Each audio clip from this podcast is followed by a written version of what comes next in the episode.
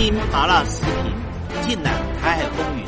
大家好，欢迎来到一言堂，我是秋意。今天来跟大家谈美国国会里面的一项重大的争议。什么争议呢？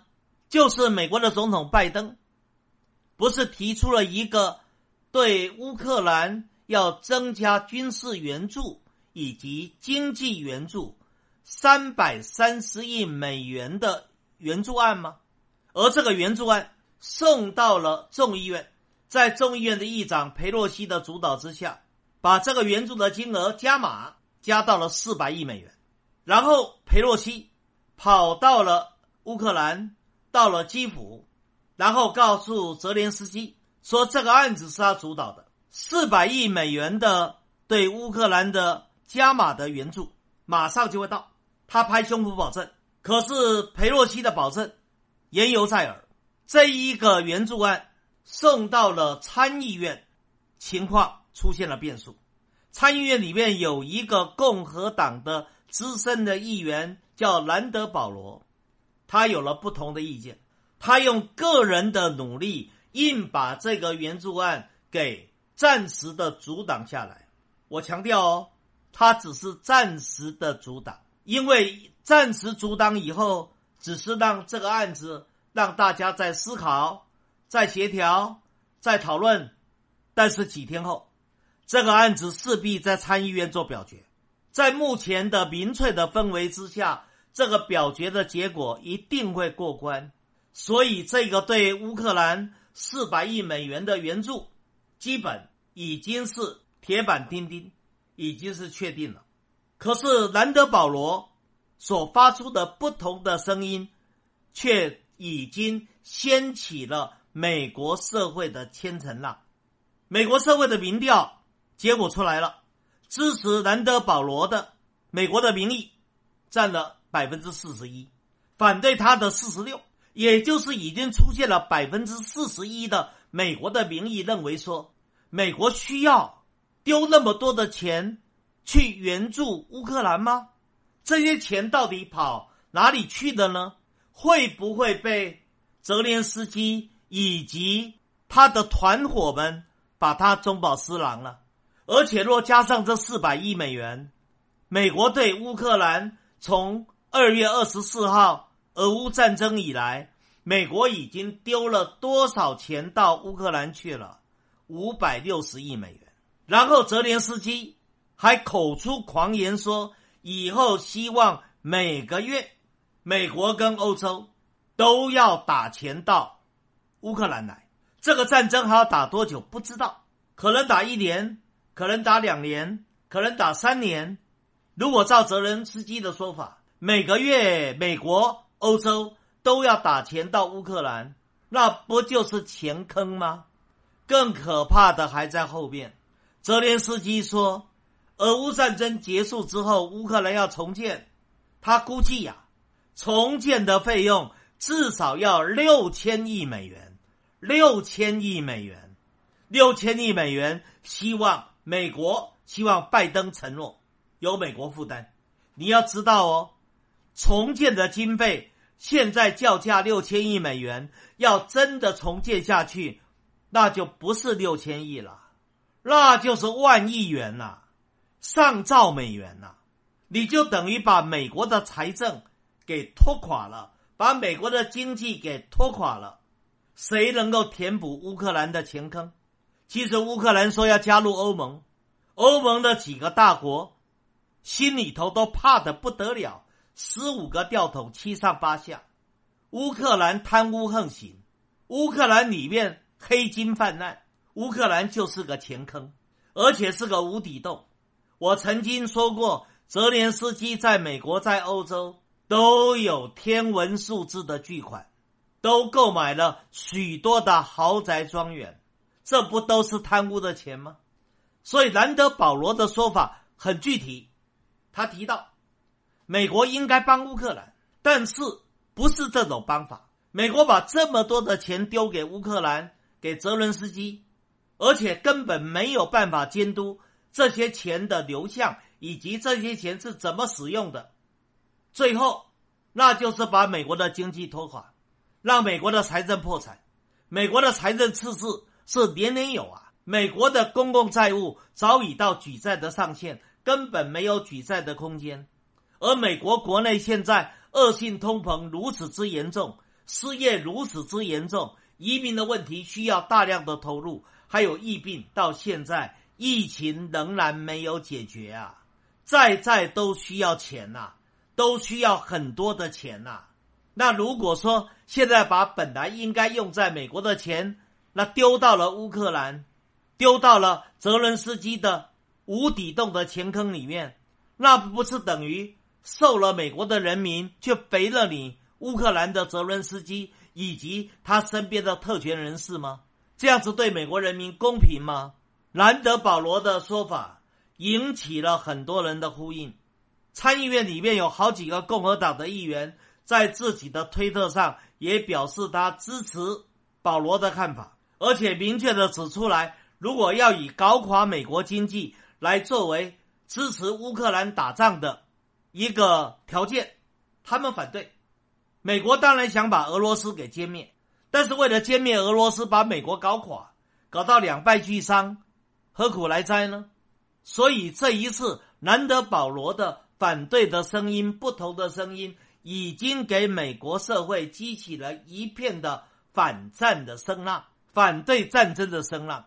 我记得那时候越战开始打的时候也是如此，那时候美国也是。因为越南的战场就像个钱坑无底洞一样，美国社会也激起了反战的声浪，最后才促使美国的总统尼克松决定要从越南撤军。阿富汗的情况不也是如此吗？打仗是很花钱的，尤其遇到了像乌克兰泽伦斯基这样的乌克兰总统，你根本不知道泽伦斯基拿了这大笔的钱到底用到哪里去了。已经丢给乌克兰五百六十亿美元了，五百六十亿美元呐，天文数字啊！泽伦斯基还要狮子大开口，单单为了这场战争，恐怕三千亿美元逃不掉。如果再加重建，六千亿美元，保守估算，那就是万亿美元了。你不把美国搞垮才怪！现在一个俄乌战争。已经把欧洲都快搞垮了，欧洲都快给这乌克兰给搞死掉了。现在美国也一起陪葬，这场仗打的有道理吗？所以啊，拜登打了这个仗以后，他本以为民调会节节高升，结果没有，他的民调是直线下滑，而他所领导的民主党的支持度也越来越低。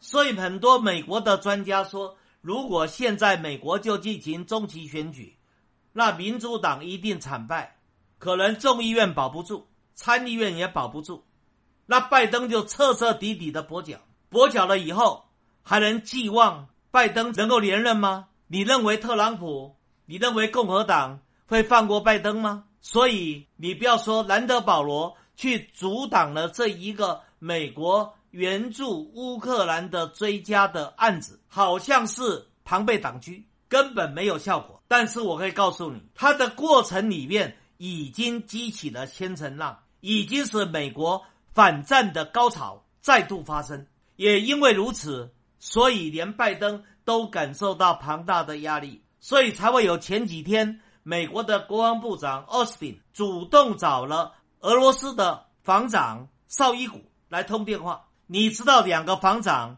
上一次通电话什么时候吗？是二月十八号，那时候还没有发生俄乌战争。二月二十四号，俄乌战争发生以后，两个防长就没有在电话联络过了。而且奥斯汀很嚣张啊，前几天不是从基辅到了德国的北约的美军基地的时候，他不召集了四十四个国家的防长进行大会师，威风凛凛的要向。俄罗斯耍威风吗？一副大家团结起来把俄罗斯给干掉。那现在为什么又低头，又要跟俄罗斯的防长要来沟通呢？原因何在呢？而且两人沟通以后，紧接着美国军中的第二号人物，也就是美国的参联会的主席，马上又找了俄罗斯的总参谋长，马上又通电了。为什么美国会前居后恭，会有这样的动作？不外三个可能。第一个可能，美国一向喜欢搞一边打一边谈的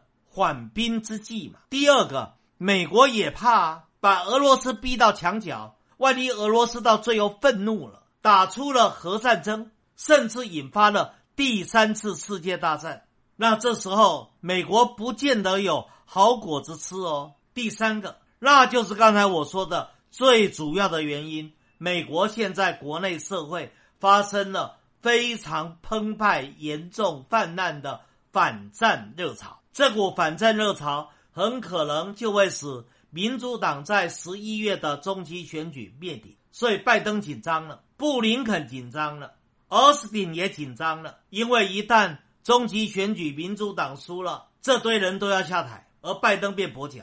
所以，整个欧洲的形势在大变，连美国的跟屁虫，他铁杆的盟友英国。都出大问题了。英国的地方议会的选举结果出来了，执政的保守党惨败，丢了五百席的议员。尤其是一直在谈要脱离英国独立的苏格兰，现在苏格兰议会最大党是苏格兰民主党，工党排第二，执政的保守党排到第三，已经是苏格兰议会中的少数中的少数。而苏格兰民主党已经摆明说了，要在明年提出来。苏格兰的独立案，苏格兰要脱离英国，不是苏格兰而已，连北爱尔兰在这一次的议会选举里面，新芬党都成为第一大党。新芬党就是爱尔兰共和军的官方政治组织，长期主张北爱尔兰要脱离英国，要并入爱尔兰共和国。你从这里就看出来了，现在的英国自己是岌岌可危啊！苏格兰要走了。北爱尔兰也要走了，大英帝国成为了英伦三国，所以连美国的铁杆盟友都是落到如此之下场。你认为现在拜登是不是像热锅上的蚂蚁，急得不得了？确实如此。可是拜登即使急得不得了，他仍然没有忘掉他的霸权的野心。他下一步，他霸权野心的魔爪要伸向哪里呢？我们下一集里面再跟大家。做详细的解说。今天节目到这个地方要结束了，我们下次见。以上就是本期所有的内容，欢迎大家订阅一言堂。小小一个台湾岛，正在发生什么？台海热点，社会万象，你想听什么？欢迎留言告诉我。下期咱们不见不散。